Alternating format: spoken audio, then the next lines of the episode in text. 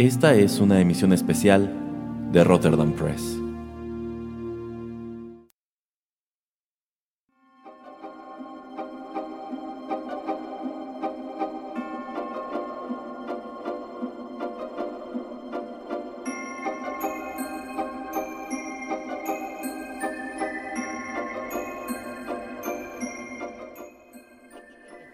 Hola amigos, ¿qué tal? Qué gusto saludarlos una vez más a través de estos micrófonos y darles la bienvenida a una nueva emisión especial de Rotterdam Press. Yo soy Erasmo y en esta ocasión tengo el gusto de que me acompañe el señor Geek. Bienvenido, señor Geek. Hola, ¿cómo estás, señor Erasmo? Me da mucho gusto estar por aquí. Pues muy listo para abordar el tema de esta ocasión que eh, como suele ser la costumbre, es un tema del ayer y bueno, es un tema sobre el cual estoy seguro tendremos mucho que decir en los bloques siguientes. A ver, señor Geek, ¿qué es lo que estaremos comentando? Pues según yo vamos a hablar de Vacaciones del Terror de Pedrito Fernández. No, no es cierto, no es cierto.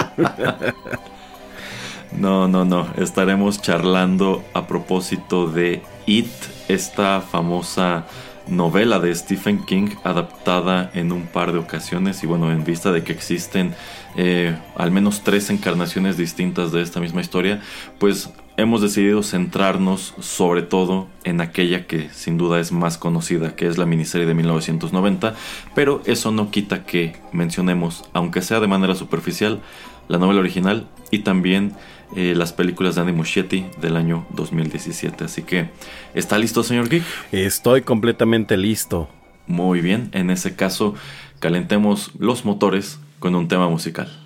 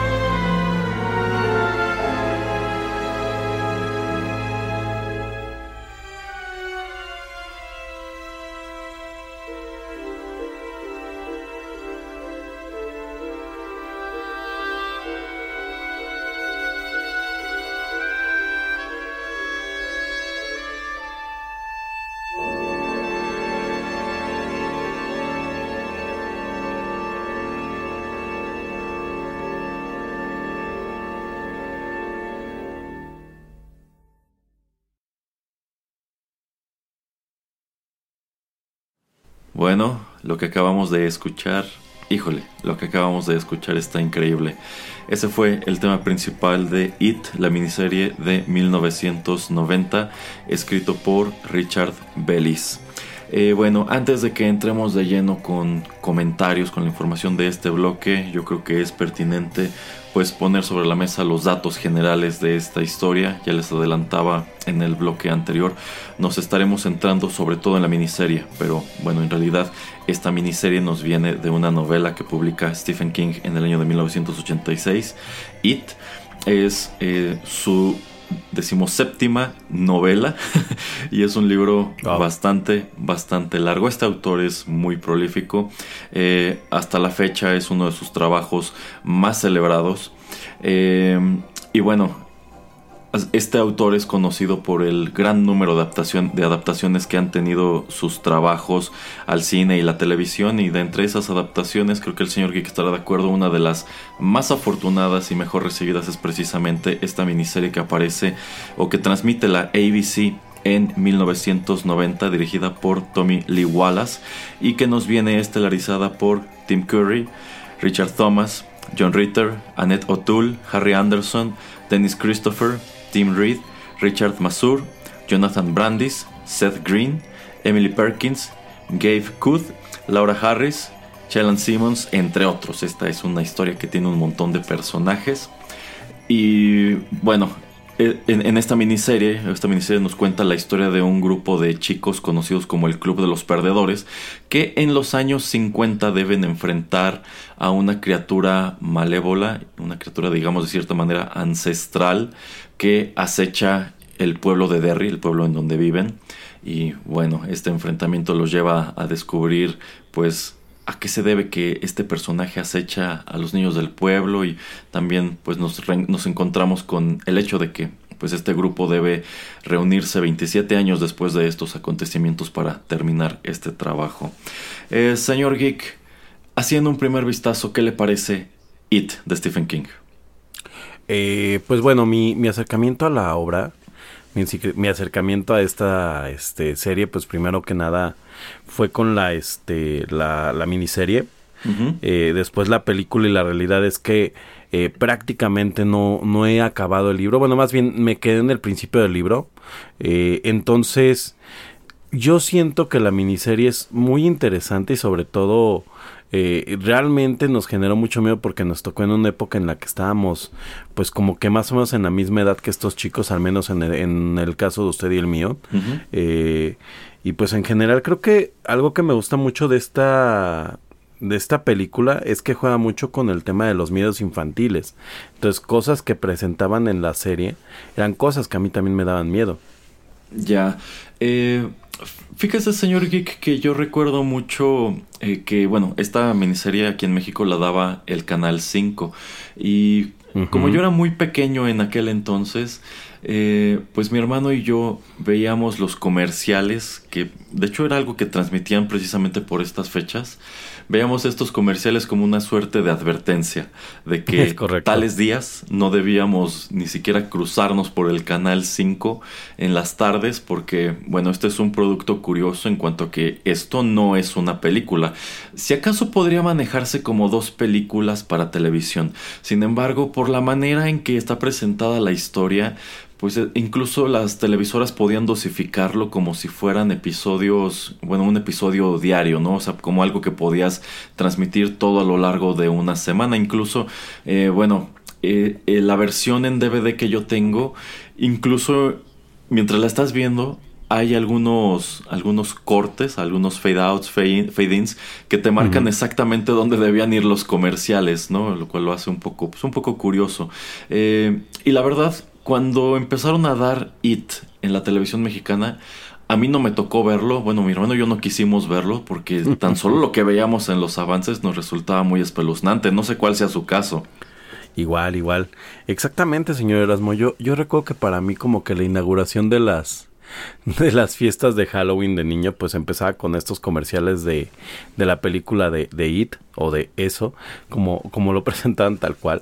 Eh, y honestamente yo de niño, o sea, bueno, muy chico, no la veía, o sea, no, nunca la había visto.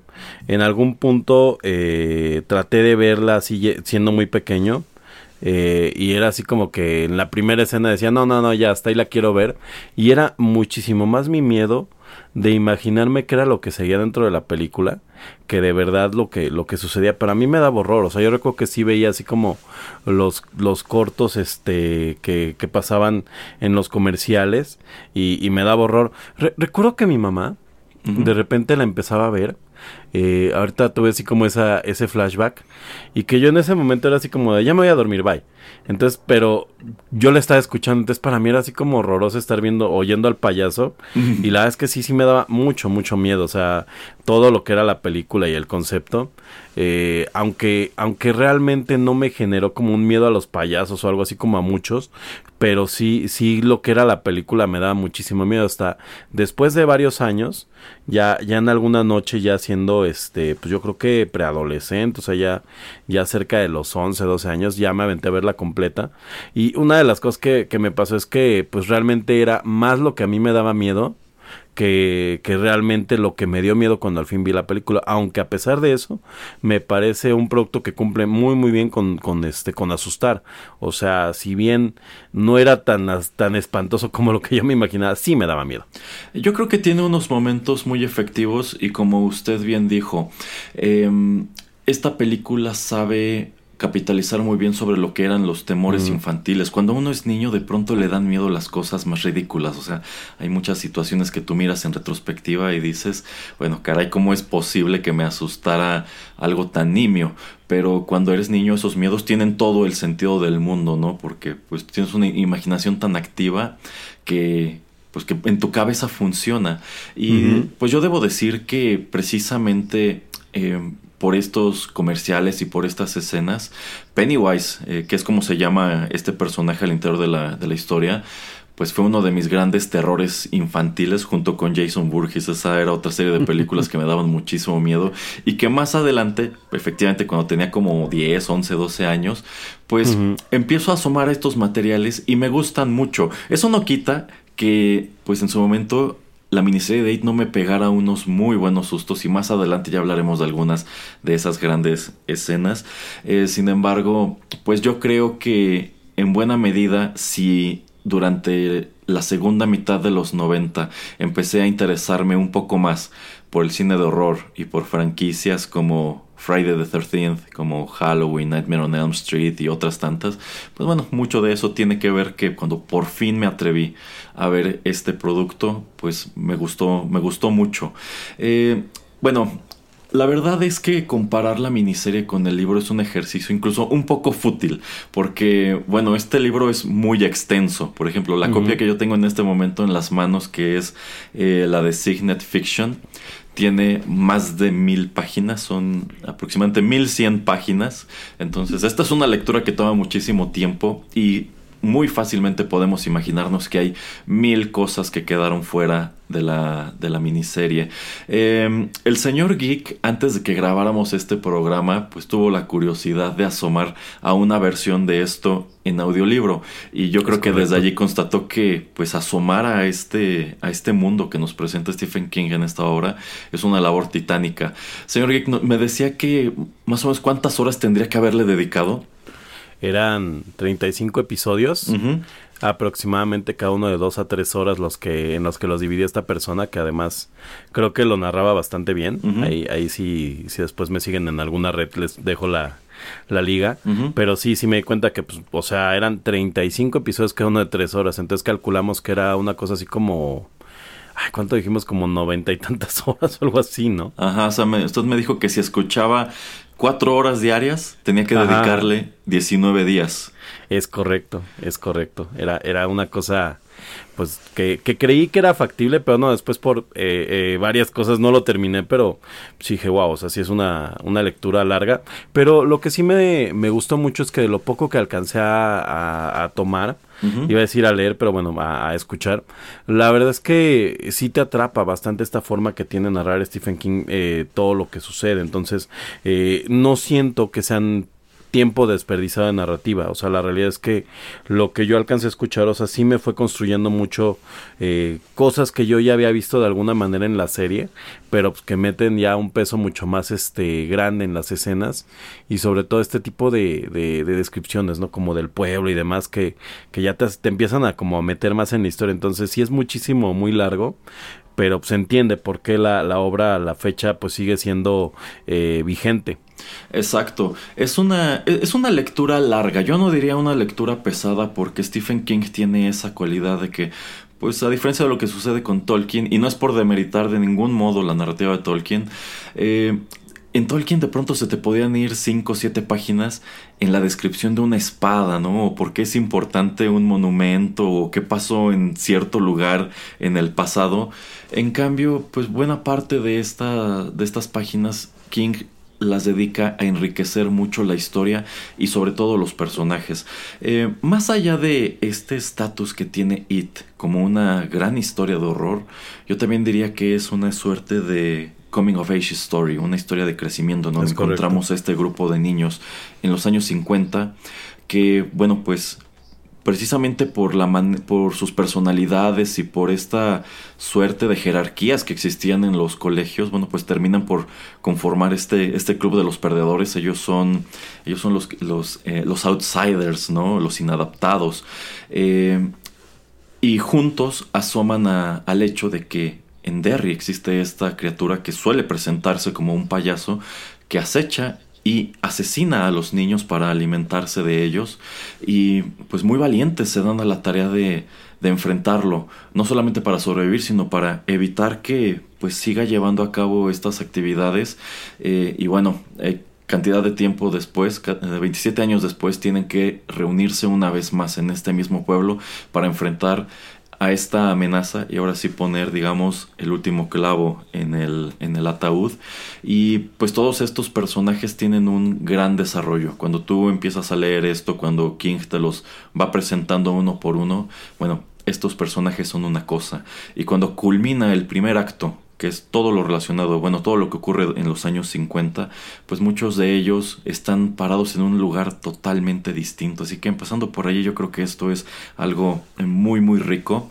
Eh, este es uno de los trabajos más extensos de Stephen King, un autor que de cualquier manera se caracteriza, uno, por ser muy prolífico y dos, porque casi todas sus novelas son muy extensas. O sea, hablar de las más cortas es hablar de alrededor de entre 200 y 300 páginas, pero esta y otra que me viene a la cabeza que también leí precisamente en esos años cuando tenía mucho tiempo para leer que es The Stand bueno pues son libros son libros que parecen diccionario no o enciclopedia son libros muy muy gruesos y pues The Stand por igual tiene su adaptación en aquellos años no estoy seguro cuál fue primero si It o The Stand pero de este otro trabajo pues, igual está padrísimo sentarnos en otra ocasión a, a platicar y en definitiva pues sí hay muchas cosas que la miniserie omitió. Yo creo que esto era inevitable. Si tú quisieras contar esta historia, eh, bueno, presentar la secuencia de eventos como lo hace Stephen King en el libro y mostrar todos los acontecimientos y desarrollar a todos los personajes como lo hace él, yo creo que la forma idónea sería una serie de televisión y sería una serie de televisión larguísima. O sea, esto no lo podrías hacer una temporada de 10, 13 episodios. Tendrían que ser pues muchas de ellas.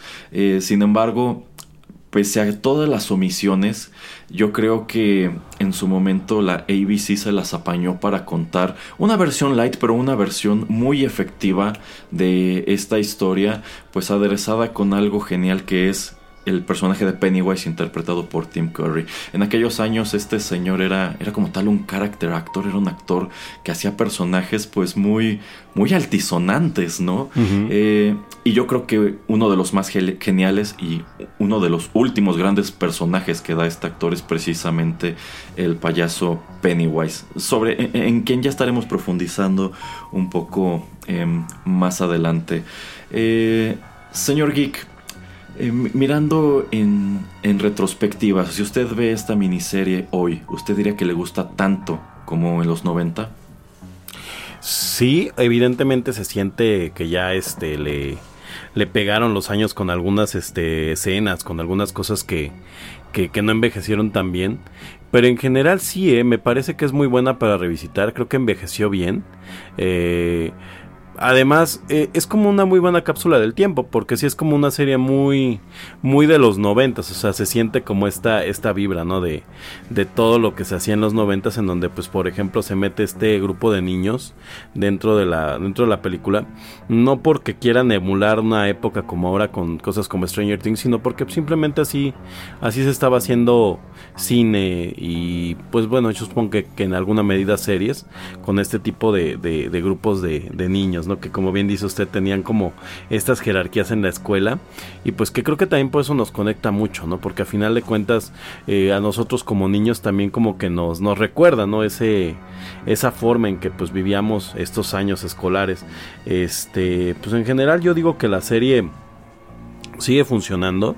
Creo, creo que el personaje que, logra desarrollar Tim Curry con, con eso, con el payaso Beat, eh, eh, sigue siendo muy, muy resultante, porque además el 90% del, del miedo que da no tiene nada que ver con, con, efectos especiales, ¿no? Sino es más bien como mucho efecto práctico y sobre todo temas de, cómo maneja la voz, la presencia, etcétera, que, que ya, ya, ya, yo creo que ya podremos ahondar en el payaso eso justamente, pero sí, sí esto es lo que le ayuda mucho a la serie, que como no se basó en efectos, no le pasa como a películas de los noventas que ahorita las ves, y digo, estoy hablando de películas además, y pues los CGI ya envejecieron terriblemente. Sí, sí, o sea, los pocos efectos especiales que tiene esto son prácticos. Es muy evidente al ver esta miniserie que no se hizo con muchísimo dinero e incluso previo a su estreno el mismo King se pronunció pues escéptico al respecto porque de nuevo eh, tomando en cuenta la extensión del libro claro que iban a quedar mil cosas fuera pero pues a decir suyo él quedó muy satisfecho con, con lo que presentaron y pues eh, con la reacción en general que suscitó. O sea, yo creo que hay muchas cosas que pudieron haber salido mal aquí. Yo creo que si no hubieras tenido un actor como Tim Curry haciendo a Pennywise, este personaje antes que dar miedo habría causado risa, porque, o sea, la caracterización pues no es nada del otro mundo, o sea, se ve como un payaso ordinario, nada más tiene el ceño un poquito fruncido y tratan de hacerlo ver un poco grotesco y en los momentos más espeluznantes únicamente le ponen pues como un prosthetic de, unos colmillos y le ponen unos como lentes de contacto amarillos en los ojos, pero con eso se las apañaba para ser muy efectivo y para pues crear pues todo un fenómeno en donde hay un montón de niños que crecieron con miedo a los payasos específicamente a causa de este producto. A mí no me, en, realidad no me desarrolló miedo a los payasos, me desarrolló miedo a ciertas circunstancias que aparecen aquí. En realidad a mí cuando era niño los payasos no me, no me gustaban mucho, no porque me dieran miedo, sino porque yo, no quería que me pasaran al frente a los concursos de las sillas locas y ese tipo de cosas. es, un buen miedo, a mí todavía me da miedo eso. Sí, sí, más ahora que hay payasos que son cada vez más propensos a meterse con el público, ¿no? Sí, sí, sí, pero, que se merecen un golpe a veces. sí, pero yo, yo creo que este es un producto que, pues quizá un niño actual, un adolescente actual al, al, mirarlo, pues no le cause gran cosa. Sin embargo, pues nosotros que lo vimos cuando era un producto netamente nuevo. Cuando éramos jóvenes, bueno, sin lugar a dudas miramos atrás hacia esto con nostalgia y quizá hasta con unos cuantos escalofríos. Pero bueno, para continuar la charla, señor Geek, ¿qué le parece si vamos con más música? Me parece excelente. Todos Muy bien. flotan. Ya regresamos. Todos flotan.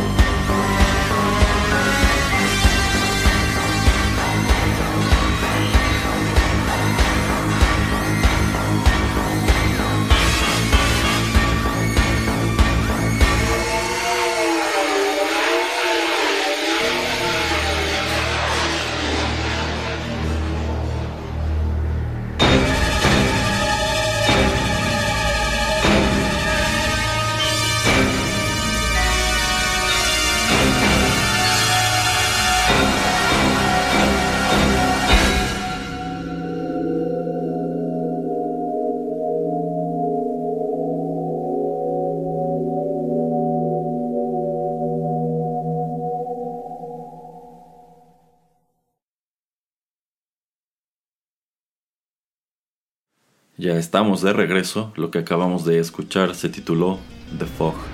Y yo creo que el señor Geek estará de acuerdo conmigo en cuanto a que uno de los grandes activos de esta miniserie fue la música de Richard Bellis, quien se las apañó para escribir un número de temas. Bueno, son temas no muy extensos, pero yo creo que aderezan muy padre lo que nos están presentando delante de las cámaras.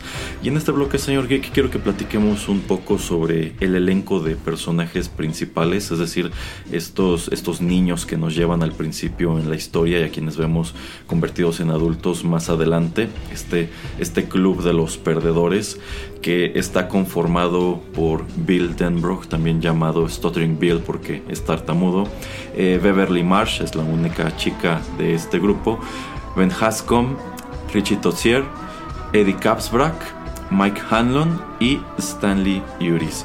Y bueno, estos, estos chicos pues son definitivamente los, los inadaptados de su escuela, ¿no? O sea, tienen todas las características necesarias para hacer, para conformar este grupo. Y yo creo que desde allí podemos constatar que Stephen King supo, imprimirle mucho realismo a cómo era la dinámica escolar. Y bueno, esta historia está situada en los Estados Unidos, pero por lo que podemos ver aquí, pues la verdad es que pues la experiencia escolar en definitiva no debía ser muy distinta allá comparado con acá, porque si en esta escuela de Derry estamos viendo cómo pues está este club de los perdedores y están los bullies, que bueno, estos bullies están muy OP, estos bullies sí son muy peligrosos comparado con otros que pudimos habernos encontrado cuando nosotros éramos niños. Bueno, pues es, esta misma estratificación existía aquí, ¿no? Siempre estaba el grupo a lo mejor de los populares, que eran los que jugaban fútbol, y las chicas que eran bonitas, las chicas que no eran tan bonitas, eh, los nerds, eh, los... bueno, eh, era, era, muy curiosa la dinámica en las escuelas en, en aquel entonces. Señor, ¿qué, ¿qué le parece el Club de los Perdedores? Pues son, son justamente esta personificación, ¿no? De estos grupos que se hacían cuando estabas en, en la escuela. y pues sí personifican a, diferentes tipos de, de rechazados eh, y que hace mucho sentido no que se que se reúnan. Creo que creo que por lo mismo es como fácil identificarse con alguno. Eh, tal vez hay gente que es muy este que siempre fue como muy popular y tal vez le cuesta un poco pero yo creo que todos encontramos a alguno de los perdedores en, en, en nosotros no o sea hay, hay como una característica que nos que nos llega entonces, eh, pues sí quisiera bastante bueno y como dice usted, ¿no? Estos bullies que son, son como los bullies del infierno. sí, bueno, a pesar de que el villano central de esta historia es Pennywise, la verdad es que hay muchos más monstruos dispersos en Derry que el payaso mismo. Es más, si nos brincamos de la miniserie a la novela, la verdad es que, ok, sí, el, el payaso es constantemente una presencia amenazadora. Sin embargo, en realidad no hace tantas apariciones y, no ataca tan directamente a los perdedores como lo hacen en su defecto los bullies encabezados por Henry Bowers. Eh, hay partes de la novela en donde pues tú puedes decir netamente el villano de todo lo que está ocurriendo aquí, sobre todo acontecimientos de los años 50, es Henry. Y a mí me gusta mucho cómo desarrolla King a Henry y a sus amigos en cuanto a que pues estos no son tus villanos estereotípicos de, oh, soy muy malo porque tengo que ser muy malo, porque me tocó jugar el papel de villano, sino que puedes entender por qué estos chicos, sobre todo Henry y Patrick, están tan dañados, ¿no? Y dices, bueno, efectivamente este, este trasfondo familiar que tienen y estos trastornos de la personalidad, porque pues, netamente son como pequeños psicópatas, pues claro que los los convierte en este tipo de personaje. Y me gusta que al menos en la novela porque insisto la miniserie no tiene el tiempo suficiente de desarrollarte tanto a los personajes al menos en la novela los otros dos bullies que son Belch y no me acuerdo cómo se llama el otro eh, pues llega un punto sobre todo cuando Henry este pues le quiere grabar su nombre en la panza a Ben con una navaja, como que ellos mismos dicen, ok, creo que esto ya es demasiado, ¿no? Creo que ya nos estamos pasando de la raya. Una cosa es burlarte de, de estos niñitos y otra muy distinta es pues empezar a lastimarlos de este modo, ¿no? Entonces, eh, tenemos por un lado a los bullies, tenemos por otro lado, pues a otros dos personajes antagónicos muy importantes que son la mamá de Eddie. Eddie me encanta porque... y, de hecho me gustan mucho todas sus encarnaciones. O sea, es muy fácil imaginarte al Eddie del libro y decir, pues claro que es, el mismo Eddie que tuviste en la miniserie. Y también es el mismo Eddie de las películas de Andy, de, Andy eh, Muschietti. Eh, que Eddie es, es este niño pues frágil. A, quien su mamá es como un hipocondríaco, ¿no? Su mamá le ha hecho creer que es muy vulnerable y, por todos lados hay enfermedad y microbios y demás. Y pues ¿Quiere usted que no, señor Geek? La mamá de Eddie también termina por jugar un papel ligeramente antagónico en esta historia. Y pues la mamá es uno de tantos personajes que quiere romper a este grupo. O sea, ella no quiere que su hijo se junte con estos otros chicos, pues por todas estas ideas locas que ella tiene metida en la cabeza. Y otro de los grandes monstruos de esta historia es el papá de Beverly, que, bueno, el personaje de Beverly me gusta mucho. Podríamos decir sin bronca que a ratos se roba el show. Eh, ¿Qué le parecen estos personajes, señor Geek, los, los villanos de Derry?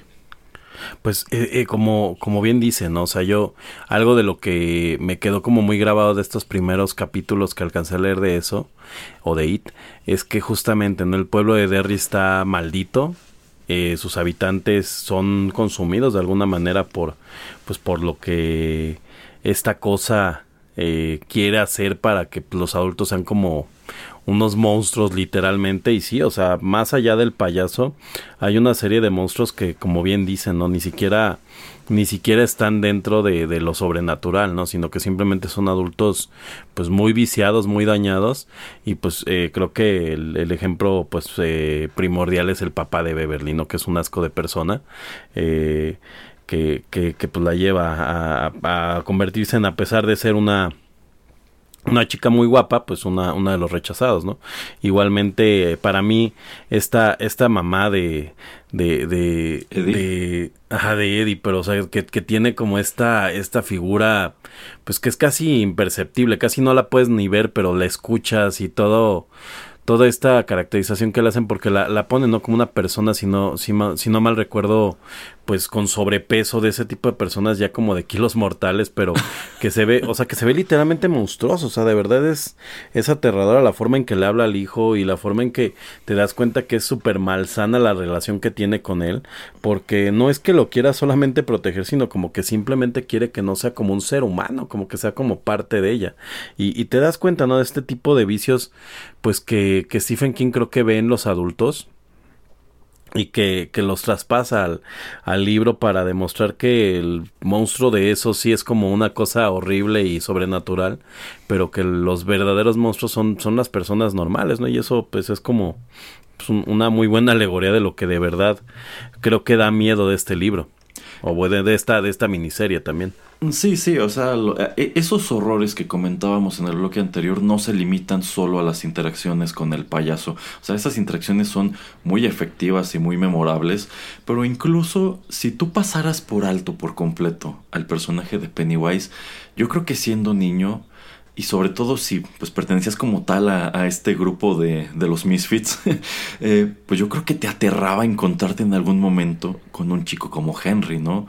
Porque a lo mejor decías, bueno, o sea, a lo mejor me, me, me ponen apodos en la escuela o me molestan, me quitan mis cosas, pero quizá de allí no pasa, pero ya hablar de un chico como este, que todo el tiempo carga con una navaja y que es violento. Es correcto. Bueno, pues yo, yo, creo que está cañón. Y más que nada porque tú ves que a lo largo de la historia, en realidad los adultos juegan un papel minúsculo y parecieran no estar ni, ni tantito interesados en estos niños y los problemas que están enfrentando, ¿no? Y bueno, o sea, yo creo que está muy bien desarrollado incluso desde allí. Como bien señala el señor Geek, la miniserie no te lo plantea del todo, pero el libro sí. Eh, la influencia de esta criatura Pennywise en Derry va más allá de que asusta y mata a los niños, sino que pues esta criatura que despierta cada 27 años, este es algo es como su ciclo vital, pues digamos que sale para alimentarse y también para causar un número de tragedias. En el libro te dicen que pues la existencia de esta criatura va de la mano con un montón de incidentes como eh, incendios, explosiones y cosas así por el estilo.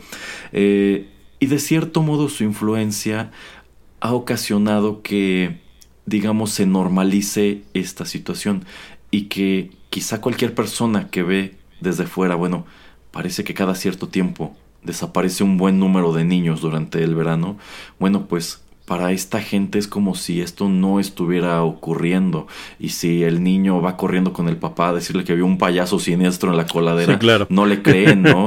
y bueno, está muy, muy, muy bien construido todo esto.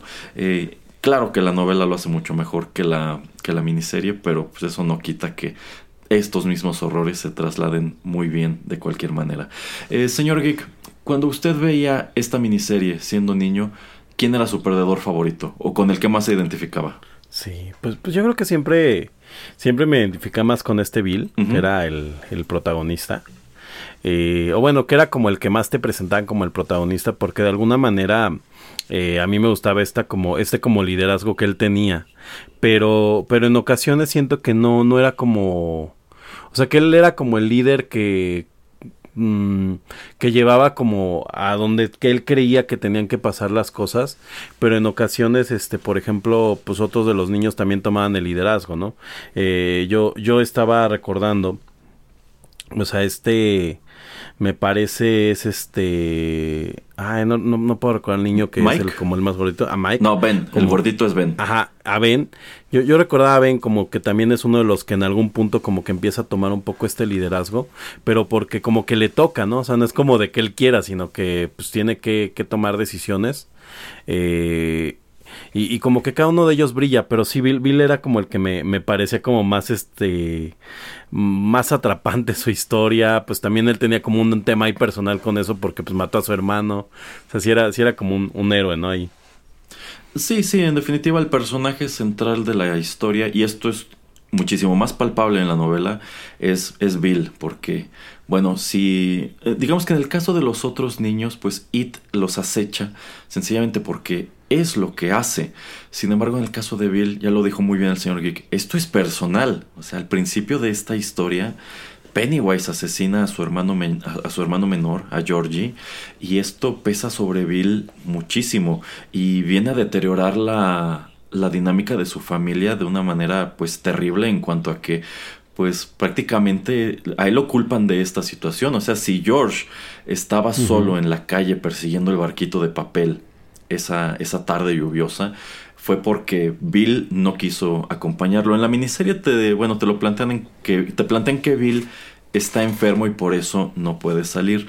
En el libro, en realidad, Bill pues está consciente de que él no se sentía tan mal, pero tampoco tenía ganas de salir y por eso permite que, que, George se vaya por su cuenta y es algo que pesa muchísimo sobre él y por eso él cree que tiene, pues podríamos decir que incluso la obligación moral de evitar que esto le ocurra a alguien más. O sea, no solo es venganza, sino es que cobra conciencia, llegado a cierto punto, de que lo que le pasó a su hermano le puede pasar a cualquiera en el pueblo.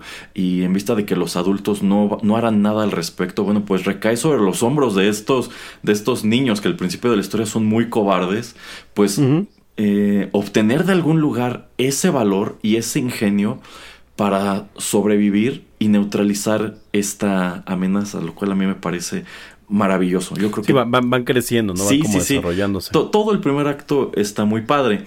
Sin embargo, muchos comentarios coincidirán y esto es hablando tanto de la miniserie como de las películas de Andy Muschietti, que el segundo acto que es cuando regresan a Derry siendo adultos es considerablemente más débil. Y yo creo que algo que le pega eh, sobre todo es el hecho de que, bueno, tú ya los viste crecer en los años 50, ya los viste imponerse a sus miedos y enfrentar a Pennywise. Sin embargo, estos perdedores crecen para convertirse en otro tipo de perdedores. Por ejemplo, eh, tú ves cómo pues Beverly lleva vive en esta situación de abuso con su papá y pues crece para casarse con un hombre que es el reflejo de su papá. Y lo mismo con Eddie.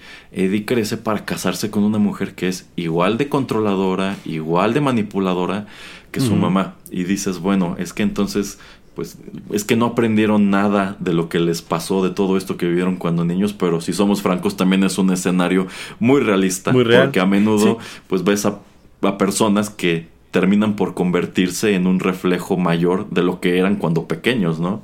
Sí, sí. Sí, y yo creo que esto es un poco por lo que también no le gusta mucho a las personas este segundo acto.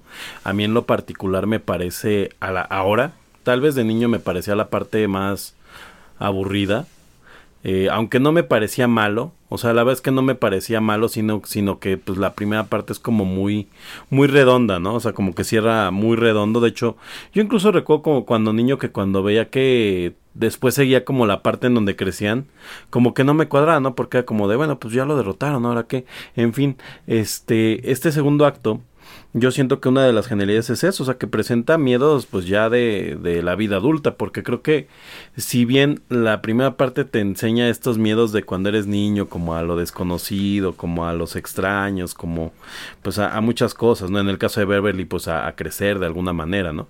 Este en el caso de los adultos son estos miedos reales de adulto, ¿no? Como pues que lo que lo que más te molestaba de niño pues lo terminas haciendo de, de, de, de, grande, que no seas una persona exitosa como pues la sociedad te indica que debes de ser y pues a final de cuentas los perdedores terminan siendo como bien dijo otro tipo de perdedores y, y y supongo que incluso, no sé si lo, si lo aborde Stephen King, eh, o Stephen, este King, este, no sé si lo aborde, pero incluso creo que eso es algo que le permite a eso regresar, ¿no? O sea, el hecho de que ellos ya no tienen como esta esta superioridad moral con la que lo logran derrotar en la primera parte, porque a final de cuentas entiendo que el poder que él tiene, este, pues es una alegoría de que cuando ellos se empoderan, cuando ellos son más valientes que él, cuando ellos no le tienen miedo, pues él se vuelve más débil, ¿no?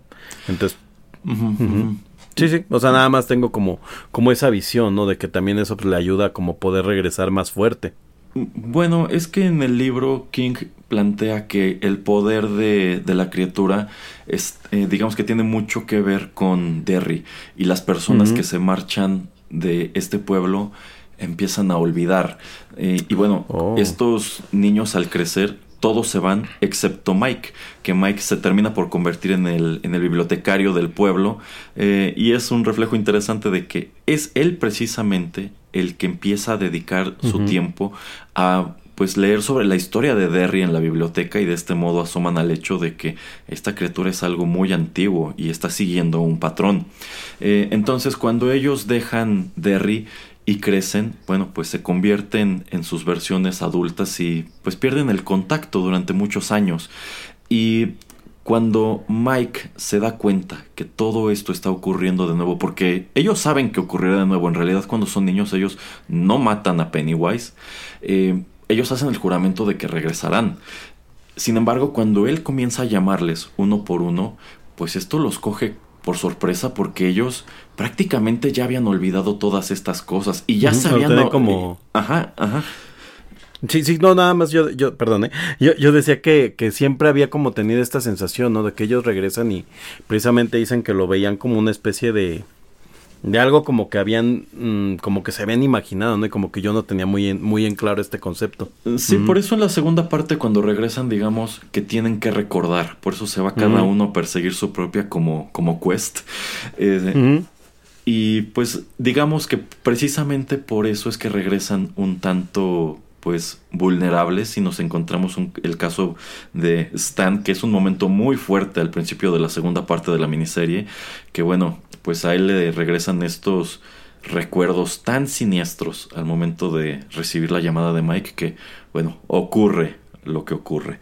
Entonces, eh, pues es muy rica toda esta narrativa. Sin duda, pues viendo la miniserie y también viendo las películas de Andy Muschietti podrías pensar, sí, lo de los adultos ya no está tan interesante. Sin embargo, uh -huh. si tienes la curiosidad de asomar al libro, te darás cuenta que allí tanto el arco de cuando son niños como cuando son adultos, pues tienen sus cosas padrísimas. Muy bien, muy bien. Uh -huh. me, me, me, lo vendió, señor Erasmo. Sí, lo bueno, o sea, si, si, alguien al escuchar este programa pues, le nace la curiosidad de leer esto, la verdad es muy recomendable. Van a tener que dedicarle muchísimo tiempo, pero para mí este libro vale cada una de sus páginas. Que, que eso es algo que no dije, ¿eh? justamente algo que noté en eso es que no sentía que estaba como perdiendo el tiempo con cháchara o con paja dentro de lo poco que alcancé a, a, a asomar a la historia del libro. sino que realmente eso sí me pareció, o sea, que cada cosa que, que está escrita dentro de lo que yo alcancé a, a, revisar, pues tiene, tiene un sentido, o sea, tiene un, hacia dónde va, ¿no? O sea, como que, ah, claro, esto ahora me hace más, más match con lo que vi, con lo que vi en la serie.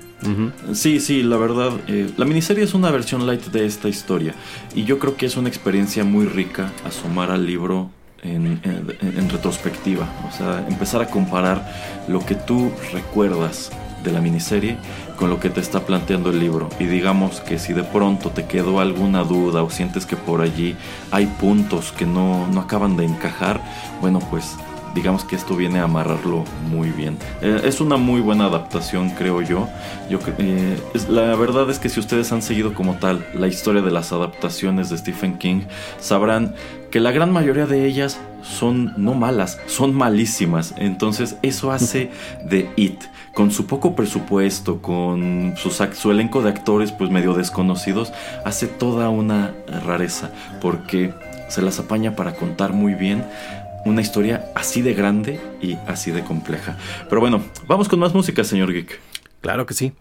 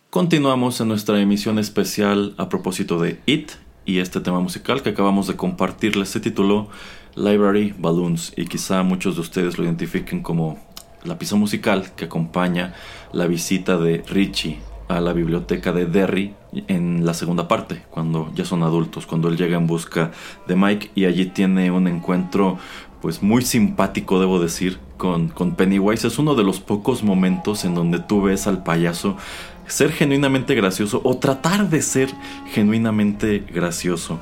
Y bueno, tomando en cuenta que este es uno de esos grandes momentos de la miniserie, en este bloque, señor Geek, quiero que hablemos precisamente sobre eso, sobre esas escenas que cuando éramos niños nos daban, nos daban miedo, nos asustaban. Así que, venga, señor Geek, comience usted. Muy bien, pues para mí, eh, como decía, me tardé un tiempo en poder pues ver la película completa. Eh, pero yo recuerdo que algunas de las una de las escenas que presentan y que a mí me da muchísimo miedo, porque además estos comerciales como que te hacían como una especie de compilado de algunas de las escenas más eh, terroríficas de, de la miniserie, era esta escena en donde está bañándose este Eddie. Mike. Eddie, perdón, Eddie, Eddie se está bañando. Eh, porque lo, lo, separaron, ¿no? Tuvo, tuvo, lo regresaron a bañarse después de que hizo ejercicio y le daba miedo. Entonces cuando está bañando, que eso le empieza a hablar por la coladera, ¿no? Para mí eso era pues, como terrorífico porque siempre, desde antes de, de, eso me da como cosa que un día me fuera a salir algo de la coladera, ¿no? Entonces imaginarte que te vas a estar bañando, eh, que además esta es una posición súper vulnerable porque estás uh -huh. encuerado, básicamente, y no tienes con qué defenderte, sale alguien hablándote desde la coladera, pues ya, ya era una situación terrorífica pues para mí verla, pero para colmo salen estos dedos horribles de la, de la coladera y empiezan a abrirla y luego se le se les tiran las regaderas y le cae agua hirviendo y todo. Es bueno, o sea, trata, trata como de mojarlo con agua hirviendo y él pues literalmente se espanta y está tan espantado que en un punto se arrincona, para mí eso era como una cosa pues que me, me, daba muchísimo miedo, era así como de, de qué haría yo si me pasara eso, no sé, o sea, yo me acuerdo que la veía con mucha, mucha angustia y pues es que realmente él se ve así angustiado en la, en la escena y además tú te quedas así como de, ¿por qué no se va? Exacto, yo, yo creo que algo, Ajá. coincido, esta escena también me daba muchísimo miedo, yo creo que es uno, uno de los momentos más efectivos y esto que usted dice de que cuando uno se está bañando está totalmente vulnerable es muy cierto. Y yo recuerdo que a mí esa escena de la regadera me pegó tanto que me generó miedo, pues como tal de cerrar los ojos para lavarme el cabello, ¿no? Uh -huh. Porque dice, ¿qué tal si los abro y ya tengo detrás de mí al payaso, ¿no? O ya se está asomando por la coladera. Entonces tuve que desarrollar exacto, una manera de lavarme el cabello sin cerrar los ojos y sin que me cayera y me los, y me los irritara. Y para colmo, hasta hoy es como me lavo el cabello. eh, pero fíjese que eh, también un escucha constante de este podcast me dejó un comentario a sabiendas de que haríamos oh, este programa en donde menciona exactamente este mismo momento. Nos dice, el señor Ro nos dice, creo que una de las escenas de la película más perturbadoras, que incluso es de las más populares, es la del baño. En varias ocasiones he sabido y tratado a niños que le tienen miedo a ir o estar solos en el baño, ya sea retrete o regadera, porque les vaya a salir un payaso de la coladera. Y sí, sí, este, uno de los momentos que más recuerdo es que luego de que las regaderas se estiran y tratan de quemar a Eddie, pues en el centro del, del cuarto de baño hay una pues hay un desagüe, ¿no? Y efectivamente salen los dedos del payaso y pues para que el payaso pueda asomar por allí lo hacen más grande, que es un efecto totalmente hecho en stop motion. Y sí, se ve fechado, pero se ve bien de cualquier manera. Y cómo sale y pues muy casual empieza a hablarle, ¿no? Y a decirle, los voy a matar a ti y a tus amigos. Y termina uh -huh. con esta escena en donde Tim Curry agacha la cabeza y cuando la levanta tiene estos ojos amarillos y los colmillos. Y ahí es en donde se queda la escena. O sea, en realidad el payaso ni siquiera tiene que salir a perseguirlo o estirarse para tratar de pescarlo. Pero bueno, es tal el miedo que Eddie está paralizado en su rincón y es después de todo esto que se le prende el foco y dice, tengo que correr de aquí, ¿no? Tengo que irme. Uh -huh. Entonces creo que es un momento genial. Eh, de las escenas que yo recuerdo mucho es en la segunda parte, en el arco de los adultos. Bueno, pues eh, el personaje de Henry Bowers es un personaje maravilloso, no por lo que hace, sino por la manera en que está desarrollado.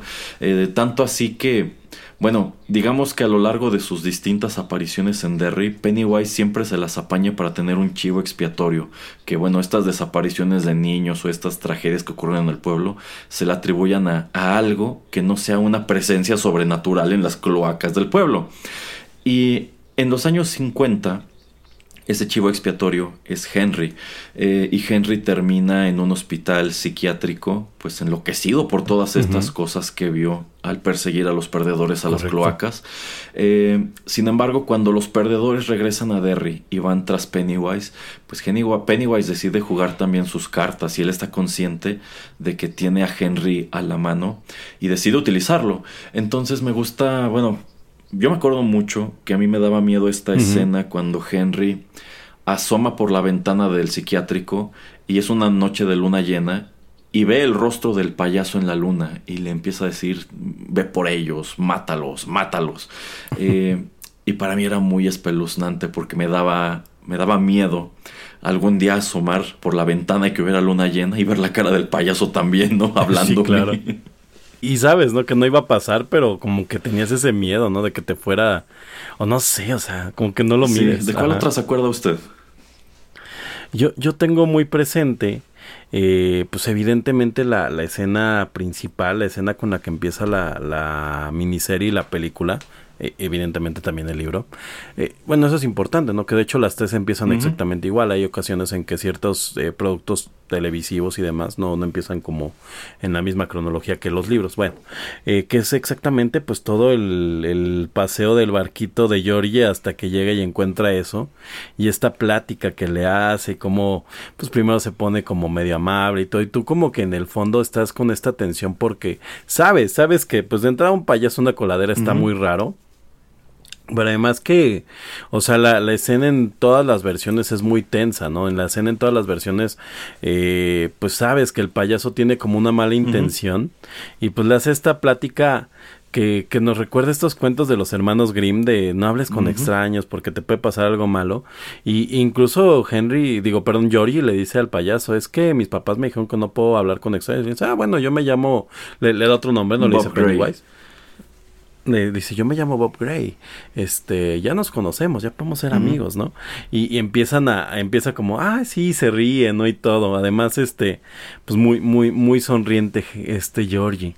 Entonces a mí, a mí esa escena me, me genera un montón de, de, estrés y pues evidentemente culmina, ¿no? Con cuando le arranca el brazo y lo jala y todo. Y es como, sí, sí, sí, es como muy impresionante, ¿no? Porque, o sea, pasa justo lo que te le estás imaginando, o sea, dices, no, algo malo va a pasar y, el hecho de que en todas las versiones te dejan ver, o sea, bueno, y además te dejan ver lo primero que le pasa, que es de que le arranca el brazo, pero tú ya no te enteras cómo se lo lleva a la coladera, qué es lo que le hace, pero pues te imaginas lo peor. O sea, si dices, bueno, si aquí afuera, afuera de, la, de la calle le, le cortó un brazo, pues qué más le va a hacer, ¿no? Este, es, es, es una escena pues, muy angustiante. Le, le decía, creo que en una plática previa que tuvimos, que a mí me recordaba mucho la escena del, del tráiler y el y cementerio, y el niño en cementerio de mascotas, ¿no? Que te la pasas como con esta tensión. ¿En qué momento lo van a atropellar, no? Ajá, ajá, Y lo mismo, lo mismo estás con Yori. ¿Qué, ¿Qué le va a pasar? ¿Qué le va a pasar? Sí, yo creo que esa me da mucho miedo. Y pues, un, una nota pues curioso esto es que le platicaba que a mí en algún momento eh, las películas de terror me decían, este, ¿la quieres ver? Sí, sí la quiero ver, ¿no? De niño, de muy pequeño. Eh, y era así como que hasta el punto en donde ya me daba miedo, donde yo decía, no, ya no, ya no, ya no quiero y ya pues me iba como a dormir o, este, o le cambiamos de plano, ¿no? Entonces yo recuerdo mucho que eso como tal, yo siempre me quedaba en esta escena, o sea, era así como de, no, ya, ya, ya, ya, ya, ya no quiero. Sí, sí, desde el principio te están mostrando estas cosas, bueno, pues qué te espera más adelante, ¿no? Sí, no, no, Pensabas que era una película horrorísima, pero sí. Es un momento muy, muy, muy impactante. Yo creo que esto es de lo mejor que ha escrito Stephen King en cuanto a que efectivamente tú como que estás cruzando los dedos para que no le pase nada al niño y termina por sucederle y esto echa a andar toda la narrativa de, la historia, todo lo relacionado eh, con Bill. El señor Geek, así de rápido solamente, comparando la manera en que nos presentó la muerte de Georgie, la miniserie, con las películas de Andy Muschietti, ¿cuál le gusta más? Yo, yo siento que la de Andy Muschietti es como más oscura eh, y que pues, o sea, sí, sí se le nota el presupuesto en las luces, en la iluminación y todo, pero ambas, ambas son muy resultantes, ambas son, son, pues, pues buenas. Aunque creo que sí, si me tengo que quedar con una de las dos, me gusta un poquito más la de la nueva película. Pero es que las dos me parecen una escena impresionante. Incluso en el libro, como evidentemente contaba, yo leí el principio. Pues incluso en el libro también me parece pues una escena atrapante. O sea, creo que algo importante siempre dentro de una historia es que en los primeros minutos te atrape. Y en las tres funciona para que te quedes a verla. Bueno, excepto yo cuando era bueno, pues una de esas Usted, señora Precisamente uno de esos momentos que encontramos tanto en la miniserie como en las películas es esta visita que hace Beverly, Beverly adulta, a la, a la casa en donde creció, a la casa en donde vivía con su papá. Porque, insisto, cuando estos perdedores adultos regresan a Derry, como que necesitan sus recuerdos de vuelta, necesitan volver a construir el rompecabezas en sus mentes. Y digamos que Mike los manda a que visiten estos lugares que fueron importantes de alguna manera en sus infancias para que encuentren una vez más el valor de enfrentar al payaso.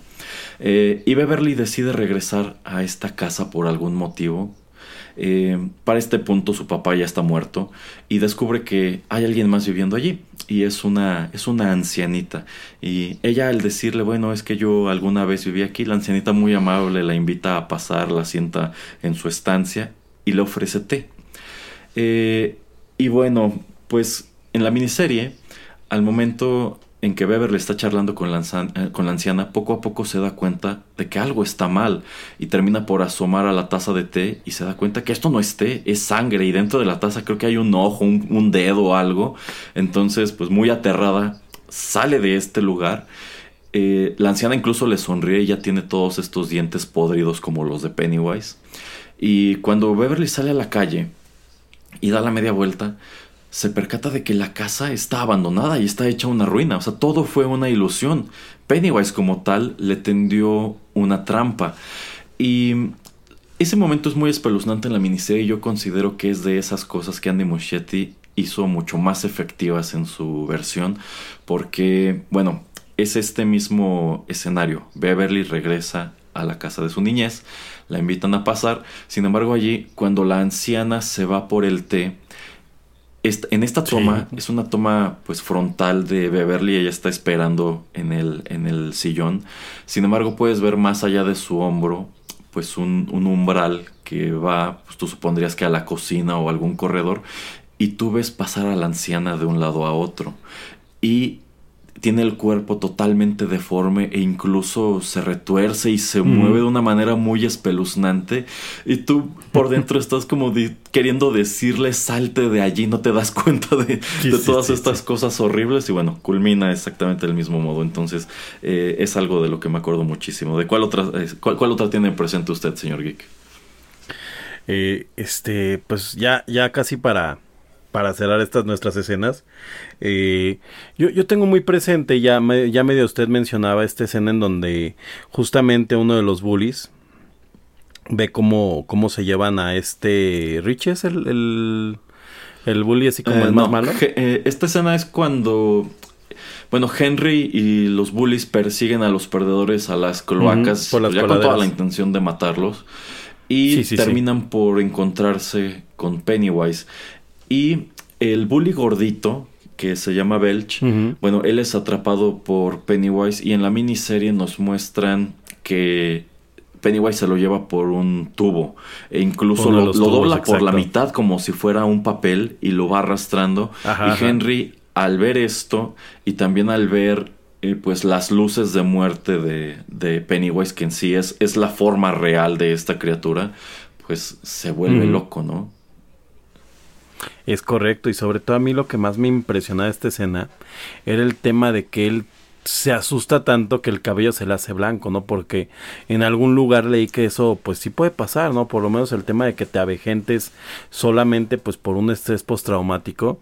Y, y para mí era como muy impresionante eso, porque efectivamente en un punto a pesar de que, como bien dice usted, es muy gráfico que se ve que se lo lleva, te queda claro que él logra ver qué es lo que eso hace con las personas, qué es lo que It hace con las personas y solo se representa como estas luces, pero tú ya no ves en cuadro qué es lo que él vio y dices, esto es algo tan aterrador que te vuelve loco, ¿no? O sea, entonces es para mí, eso era para mí como una escena que me daba muchísimo miedo porque, como yo bien decía, a veces las películas incluso de terror cuando era muy pequeño, ni siquiera las veía, ¿no? Entonces era tanto el miedo que me daba que yo me imaginaba cosas, entonces pues yo me imaginaba yo, yo no recuerdo algo específicamente que recordara de, de, lo que creía que pasaba en esa escena, pero sí me imaginaba que era algo horrible, o sea, algo tan, tan feo que decía, bueno, ¿qué tiene que ser tan feo para que se te ponga el cabello blanco y te vuelvas loco? Entonces, para mí esa escena era como muy, muy aterradora, las luces y todo. Bueno, es que Pennywise es prácticamente un monstruo Lovecraftiano. Al momento de crear a este personaje, pues King estaba muy influido por cosas que había leído en los cuentos de H.P. Lovecraft.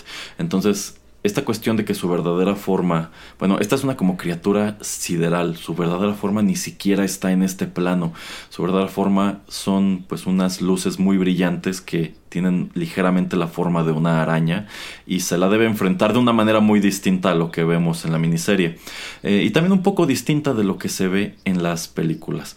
Eh, sin embargo, pues se supone que es una criatura tan antigua y tan aterradora e inexplicable que igual que encuentras en los cuentos de H.P. Lovecraft, es algo que tu mente sencillamente no, no, puede procesar, ¿no? Y no, no, encuentra más remedio que la locura. Entonces es exactamente eso lo que le sucede a Henry en esa escena. Y pues ya para terminar con estos grandes momentos de It, bueno, pues debo decir que aquí hice un poco de trampa porque la escena que yo quiero comentar no nos viene ni de la miniserie ni de las películas. De hecho, es uno de esos momentos tan peculiares del libro que ni uno ni el otro se atrevió a mostrarlo en la pantalla. Y es que, bueno, luego de que estos perdedores en los años 50 desciendan a las cloacas para enfrentar a la criatura y pues ponerle freno porque, insisto, en ese punto no logran matarla, bueno, pues ocurre lo que tiene que ocurrir. En todas estas escenas en las cloacas, en la miniserie y en las películas, tienen muchísima luz. Pero yo creo que en un escenario real, si tú descendieras a, este, a, este, estos lugares, pues es una penumbra espantosa, ¿no? Y pues debe ser eh, un lugar muy laberíntico, o sea, son túneles que van corriendo por debajo de la ciudad y claro que es muy fácil perderte. Eh, en, ambos casos, cuando derrotan a la criatura siendo niños y siendo adultos en el libro, bueno, eh, estas derrotas vienen acompañadas de pues un cataclismo, eh, ocurre un terremoto o, llueve pues muy fuerte. De hecho, bueno, la lluvia viene acompañada de la aparición de, de, Pennywise. O sea, si está lloviendo cuando, cuando Georgie sale a la calle a perseguir el barquito, es porque precisamente Pennywise ocasiona que llueva en Derry. Y bueno, después de que lo derrotan en los años 50, ocurre lo que tiene que ocurrir. Los niños se pierden y comienzan a asustarse y se quedan en esta oscuridad. Y como está lloviendo mucho, pues se estresan y piensan que van a morir allí abajo y nadie los va a encontrar y se van a ahogar, no sé. Eh, y entonces ocurre uno de los momentos más curiosos de esta narrativa, uno de los momentos que más se les señala en las distintas críticas que se pueden encontrar en el internet, uno de esos momentos que quizá llegado a este punto igual y lo cierras y dices no quiero seguir leyendo esto, en qué diablos estaba pensando este señor, y es que quizá no estaba pensando muy derecho si tomamos en cuenta que cuando él escribió esto tenía un severo problema de adicción. Severo. Ajá. Y bueno, esta escena es. Eh, bueno, ocurre que. Eh, estando perdidos en las cloacas, en la oscuridad y estando pues, muertos de, miedo, a Beverly se le ocurre que pues necesita tranquilizarlos. Y su plan para tranquilizarlos es quitarse la ropa e invitarlos a que pues tengan relaciones con ella uno por uno.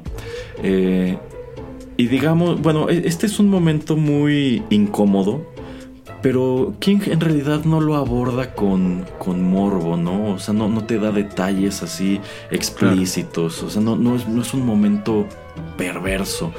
Él incluso trata de que sea un momento hasta tierno. O sea, e, estos, estos chicos se han vuelto tan cercanos entre sí en este corto periodo de tiempo y han vivido cosas que ningún niño debería vivir y han enfrentado sus miedos juntos, que digamos que esta es la culminación de esa unión, ¿no? O sea, no lo sé, es, un momento muy curioso y sí, sí es incómodo leerlo y te quedas pensando, no estoy seguro si era necesario que me contaras esto, pero, pero bueno, es uno de, una de esas cosas que yo creo que incluso alguna futura adaptación de esta historia tampoco se atrevería a tocar.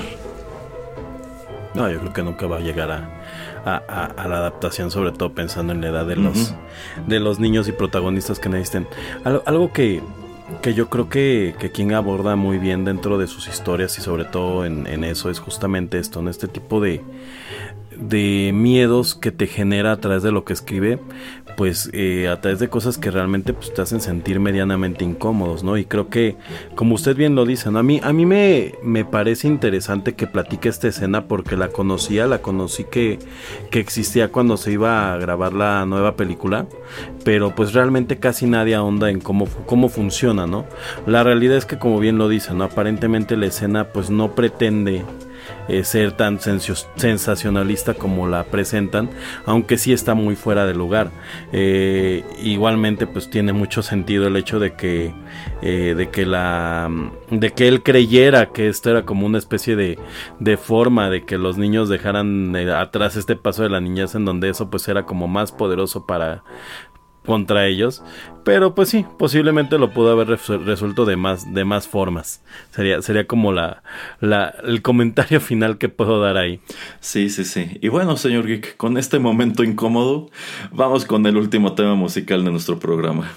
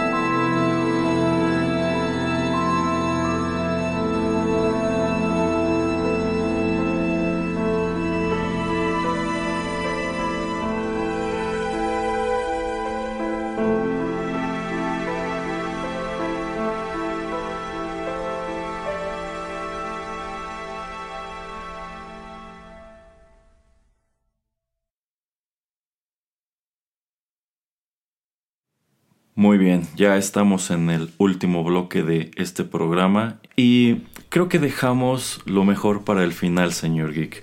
La estrella de este show, el personaje que pues deslumbra, que nos deslumbró a todos cuando éramos niños y nos sigue deslumbrando hasta hoy, es el gran villano de esta historia, que es este esta criatura que se presenta a sí misma como un payaso, que a veces se presenta como Bob Gray, pero es más conocido en la cultura popular como Pennywise the Dancing Clown o sencillamente como It o eso. En este bloque quiero que pues nos enfoquemos de lleno en lo que nos gusta, en lo que no nos gusta de este personaje, de sus múltiples encarnaciones y yo creo que podemos arrancar de manera muy apropiada con un comentario que me hizo llegar Sergio Vázquez a propósito del personaje.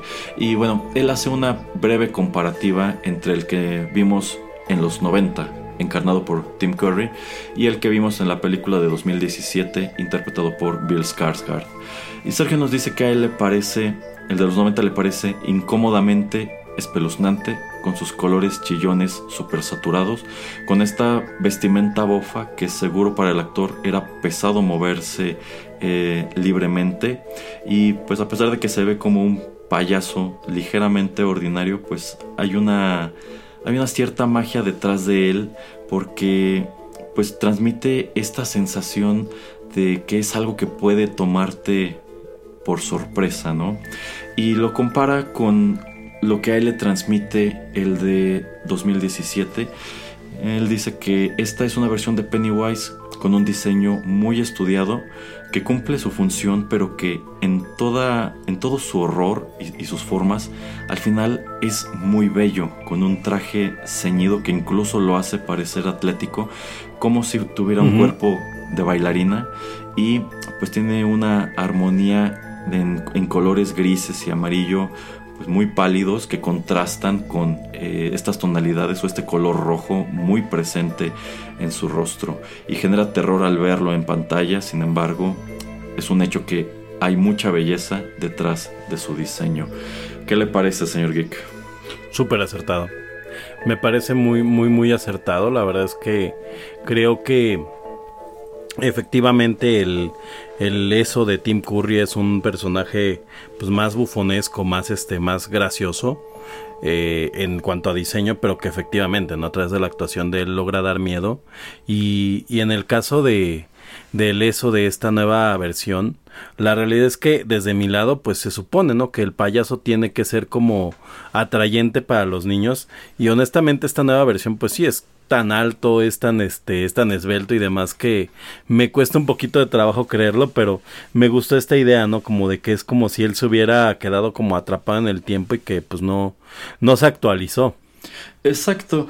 Em, bueno, de estas dos versiones, sin lugar a dudas, la que más se apega a lo que nos relata Stephen King en la novela es la de Tim Curry.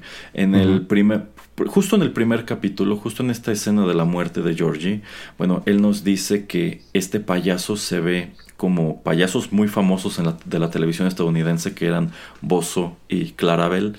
Em, bueno, en el caso de Tim Curry, pues lo vemos con esta, con esta peluca en donde tiene expuesta la mayor parte del, cráneo. De hecho, se ve, se ve muy cabezón. Eh, y tiene este traje, pues, bófogo de payaso con sus botones y tiene su, maquillaje. Y pues, es, un, es, un, es un aspecto que sí, sí nos puede remontar de cierto modo a Bozo, a Clarabel. Sin embargo, King nos dice que si Georgie hubiese sido un año de alguna década posterior, sin lugar a dudas, el primer payaso que le hubiera venido a la mente es Ronald McDonald. Y creo que también hay ciertos elementos de Ronald McDonald en el Pennywise de eh, Tim Curry.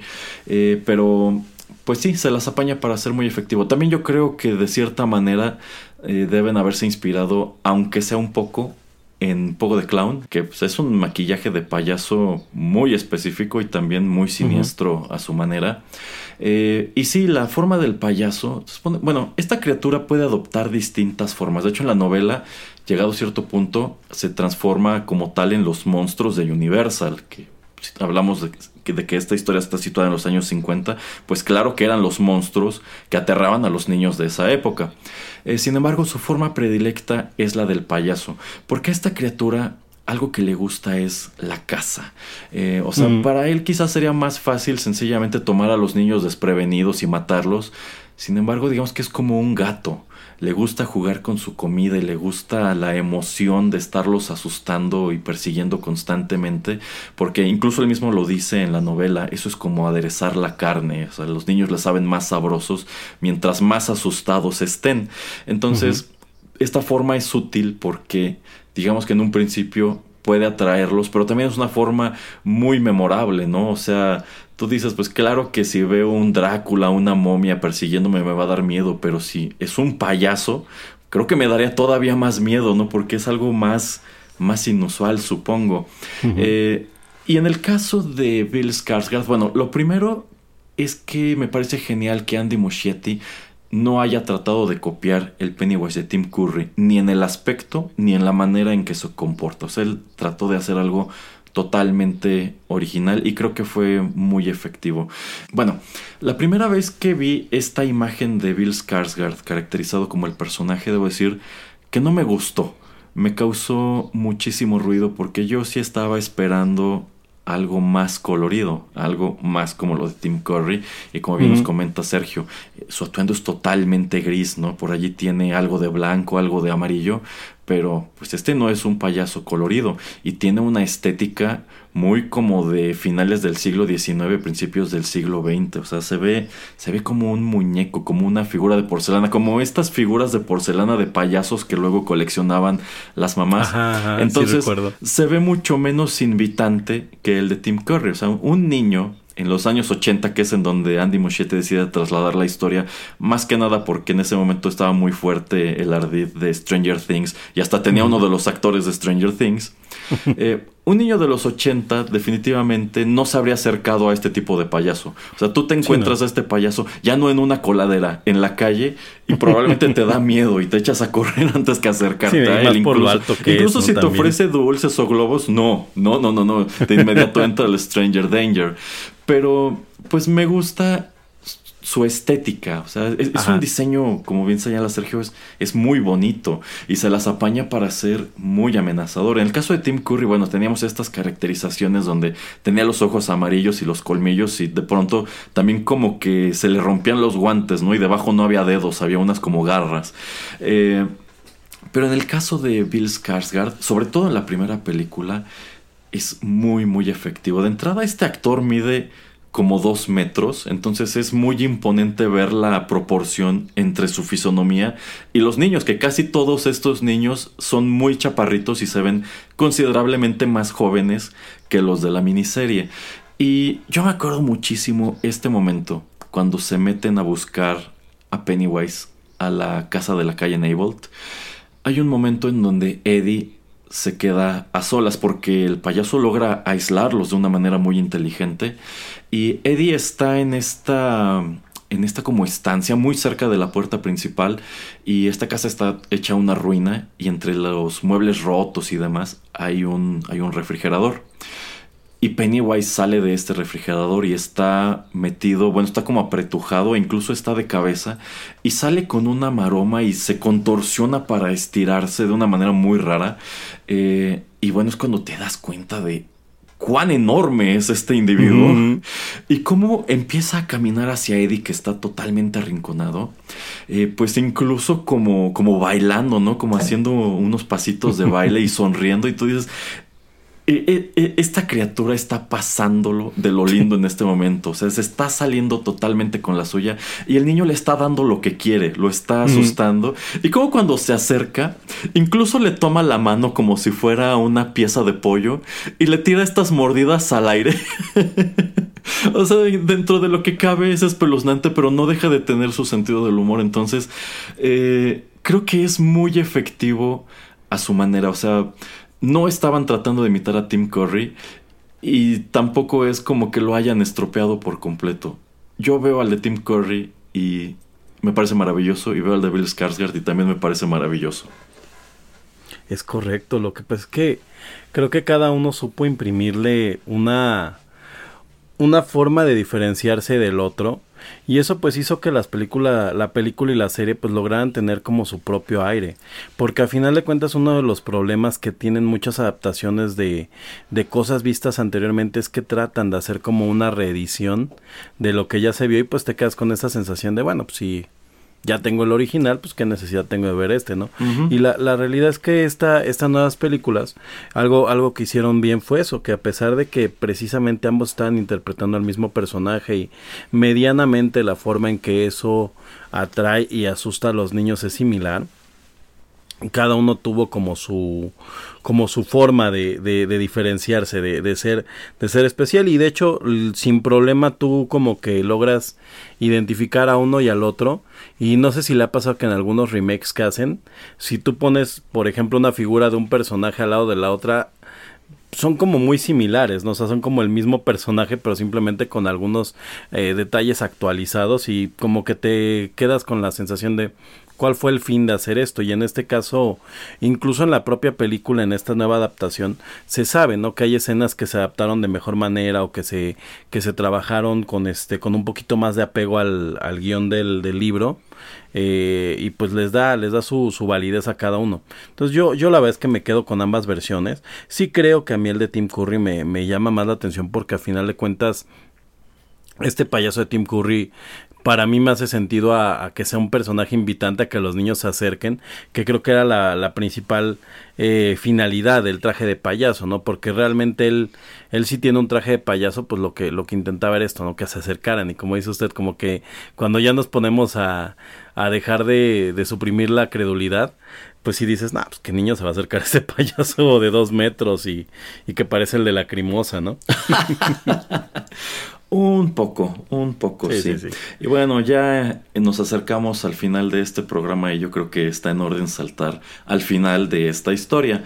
Y bueno, yo creo que uno de los grandes o incluso podríamos decir momentos más infames de la segunda parte de la miniserie es cuando estos perdedores adultos descienden una vez más a la guarida de Pennywise en las cloacas y deciden enfrentarlo y digamos que encuentran su forma original. ¿Cuál es la forma original de Pennywise en la miniserie, señor Geek? Es una araña mal hecha. que, que, hace rato era lo que platicaba, ¿no? Le decía, bueno, pues hasta cierto punto la serie, eh, como todos los sustos en general son prácticos, no se, no se demerita tanto cuando uno la ve ahora. Digo, evidentemente cosas que se notan, pero la araña sí totalmente brinca, ¿no? Y todo el mundo recordábamos mucho esa escena, ¿no? Cuando llegamos al final de la película, era como de, bueno, la, la, la, este, la miniserie está padre, pero el final es una tontería. Eh, sí, la verdad es que el final de la miniserie, de entrada, no está muy apegado a lo que es el final de la, de la novela. Tiene algunos elementos, pero ese enfrentamiento final no ocurre de ese modo. Yo creo que algo de lo que más ruido causaba era precisamente la araña, porque para mí, siendo joven, el payaso era una amenaza muy efectiva y la araña no tanto, o sea, que es una araña gigante y claro que me dan miedo las arañas, pero por algún motivo no me asusta tanto esta forma como el payaso o la momia o el leproso o el hombre lobo, ¿no? Entonces era un poco anticlimático y bueno, yo creo que es de los efectos especiales que peor ha envejecido. Esta araña pues mal hecha como señala el señor Geek y este momento en donde la despedazan y ves la sombra como le arrancan el corazón y demás, ¿no? Y ya es de este modo que destruyen por completo a la, a la criatura. Eh, las películas de Andy Muschietti también presentan a la araña, pero lo hacen de otro modo. En sí la guarida de Pennywise es algo un poco más, más original no, de, nuevo, sigue sin apegarse mucho a lo, a lo que tú encuentras en ambos enfrentamientos en la novela. Pero bueno, me gusta mucho esta guarida en donde están los cuerpos de los niños y entiendes ahora sí esto de todos flotan, ¿no? Porque ahí están volando, como que, digamos, los está guardando para los comiendo poco a poco. Y pues, entiendes que esta criatura es tan sobrenatural que uno, cuando la hieren, a mí me gusta mucho cómo su sangre no se derrama, sino que va para arriba, como desafiando la, gravedad. Eh, y del mismo modo, cuando, digamos... Los niños flotando. Cuando hace que los niños o sus víctimas asomen a las luces mortales, pues igual se quedan flotando allí de manera inexplicable. Eh, el, el, cierre de las películas de Animo 7 es un poco más efectivo en cuanto a que no tienes pues esta araña, bueno, es, esta igual es una araña de CGI, pero está muchísimo mejor realizada, digo, son cuántos años de diferencia tecnológica, ¿no? Y el presupuesto. Ajá. Sin embargo, al final del día debo decir que tampoco me convence mucho cómo terminan por enfrentarlo y cómo se encoge y se hace pequeñito y queda hecho una especie de, de plasta nada más y le sacan el corazón con toda la facilidad del mundo. Eh, en realidad en las novelas bueno, esto sí lo mencionan en las películas, pero no es igual. En las novelas, pues eh, para enfrentar a Pennywise como tal necesitan enfrentar su forma real. Y su forma real ni siquiera está en este plano. Su forma real está en algún lugar del multiverso. Y pues son unas, son unas, son unas luces brillantes. Les digo, este es un monstruo muy Lovecraftiano y tiene que enfrentársele mediante algo conocido como el ritual de Chod. Eh, llegado a cierto punto de la novela, los niños entran en contacto con un personaje que tampoco aparece en las adaptaciones, que es la tortuga. Eh, la tortuga es algo así como el enemigo metafísico de Pennywise. y los instruye en lo que es el ritual de Chud. El ritual de Chud es y bueno, así es como lo describe Stephen King, es un duelo de voluntades, en donde pues la mente de uno de estos niños, que es, Bill precisamente quien eh, lleva a cabo el ritual de Chud, se tiene que enfrentar a la, a la verdadera forma de, de, Pennywise y tiene que imponerse a ella. Es algo muy difícil de explicar y un poco sacado de la manga, un tanto inexplicable.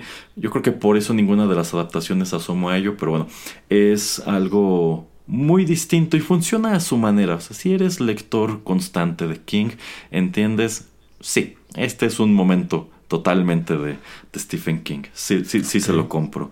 Eh, sin embargo, pues la historia no, eh, bueno, una vez que, derrotan a, a, Pennywise, la historia termina muy distinto en las tres versiones y de ellas yo creo que la que más me gusta es la de la novela, de entrada porque es un final largo, pero la verdad sea dicha, este libro tiene un final triste.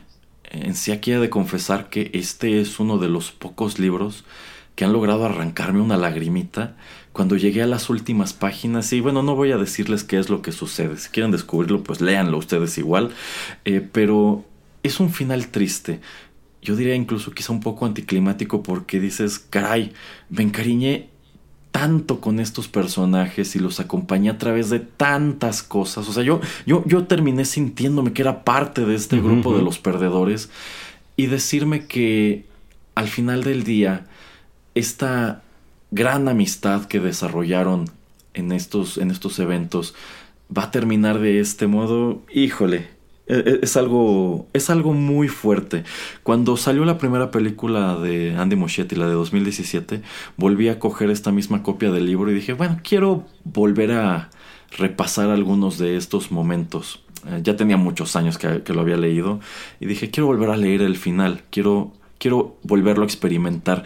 Y algo que me encantó es que fue esa misma sensación de, híjoles, e, es triste, es, difícil de, describir, pero es, un momento pues muy fuerte en donde dices, quisiera que este libro no se hubiera terminado realmente, quisiera haber seguido leyendo. Qué pasó con ellos después de todo esto, pero bueno, es algo que creo lo hace muy, muy, muy efectivo. Si ustedes conocen la miniserie, si conocen las películas de Andy Muschietti, hay muchos elementos que no conocen de la historia, entonces la única manera de terminar este rompecabezas, de unir todos los puntos, es asomar al libro. ¿Cómo ves, señor Geek?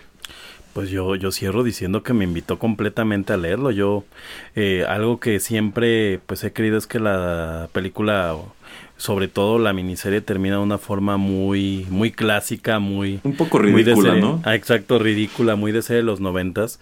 Y bueno, invitarme a que exista este final que, pues como bien dice usted, ¿no? Te, te invita incluso a pues a, que te ponga los sentimientos a flor de piel, me habla de que definitivamente me he estado perdiendo de algo muy grande y que pues por esto, ¿no? Este libro tiene tantos, tantos años siendo un bestseller y que a la fecha pues tanta gente creo que es uno de los libros con los que inicia con Stephen King. Pues así como iniciar no estoy seguro. Yo creo que cuando te interesas por la literatura de este señor, uno de esos títulos a los que les clavas el ojo es en definitiva It.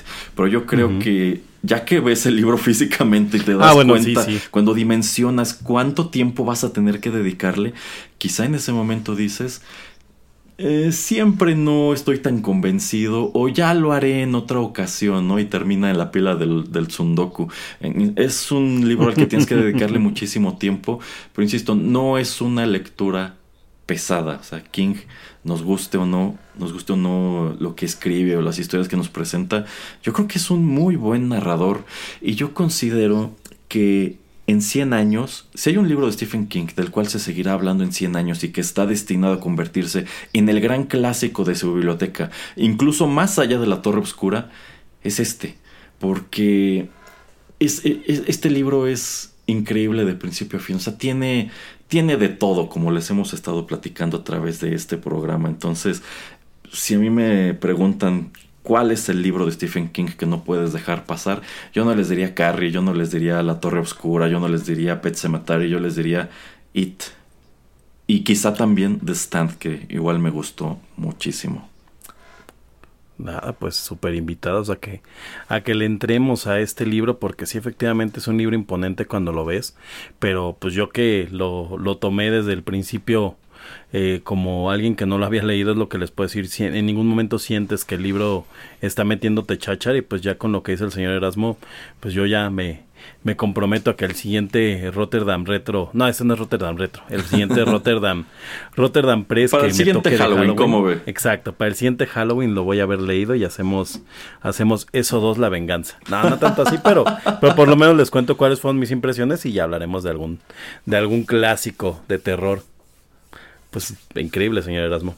Sí, sí, muy interesante esta charla y bueno, claro que hay otro montón de cosas que no abordamos, pero insisto, este es un producto gigantesco. Podríamos estarnos aquí horas y horas y horas hablando de otros tantos momentos, de otras tantas cosas de los personajes que no saltan a la pantalla, pero creo que por ahora hemos dicho más que suficiente, señor Geek. ¿Algún último comentario? Ya para Todos despedir. flotan, Georgie. Todos flotan. ¿Qué, qué buen trabajo de doblaje hicieron en su momento, ¿no? Sí, sí, sí, me gusta mucho, ¿eh? La verdad es que creo que la original, la miniserie, creo que nunca la he visto en inglés. Eh, me ha tocado alguna vez escuchar la voz de Tim Curry con, como eso en clips. Y siento que la verdad es que sí le, empataron muy bien al tono. Sí, yo creo que es, bueno, quien haya sido el actor de doblaje de Pennywise hace un muy buen trabajo en esta secuencia inicial, eh, con esta frase de todos flotan, como que sabe imprimirle lo que tiene que imprimirle. Y pues sí, yo sí he visto la miniserie en inglés, y la verdad es que la primera ocasión la voz de Tim Curry sí me causó algo de ruido porque yo tenía totalmente presente la del doblaje mexicano, pero pues uno termina por acostumbrarse y disfrutarla de igual manera. Está bien, habrá que, habrá que darles oportunidad. Así todavía es. tenemos tiempo. De que, bueno, el día que estamos grabando todavía tenemos tiempo para darle la oportunidad en inglés. Claro, claro. Bueno, pues es así que estamos llegando al final de esta emisión dedicada a It de Stephen King. Muchísimas gracias al señor Geek por acompañarme en este programa. Gracias a ustedes por habernos escuchado hasta este punto y si les gustó esta emisión, no dejen de compartirla. Y les recuerdo que en sí este programa forma parte de una serie con motivo de Halloween, así que si no han escuchado lo demás, pues, pues ¿qué esperan? Allí está disponible junto con todos nuestros contenidos de manera gratuita en SoundCloud y también pueden suscribirse a nuestro podcast en iTunes, Spotify, TuneIn Radio, Castbox y otras tantas aplicaciones para recibir lo más reciente de manera automática. Los saludan a través de los micrófonos de Rotterdam Press el señor Geek y Erasmo. Y ya saben, aquí los estamos esperando siempre con nuevos contenidos. Hasta la próxima. Todos flotan. Adiós.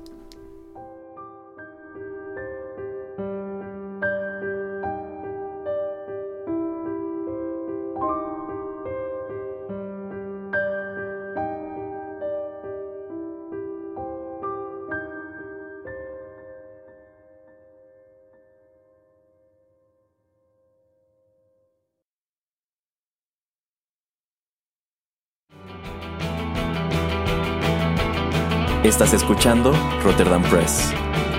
Radio como hecha en casa.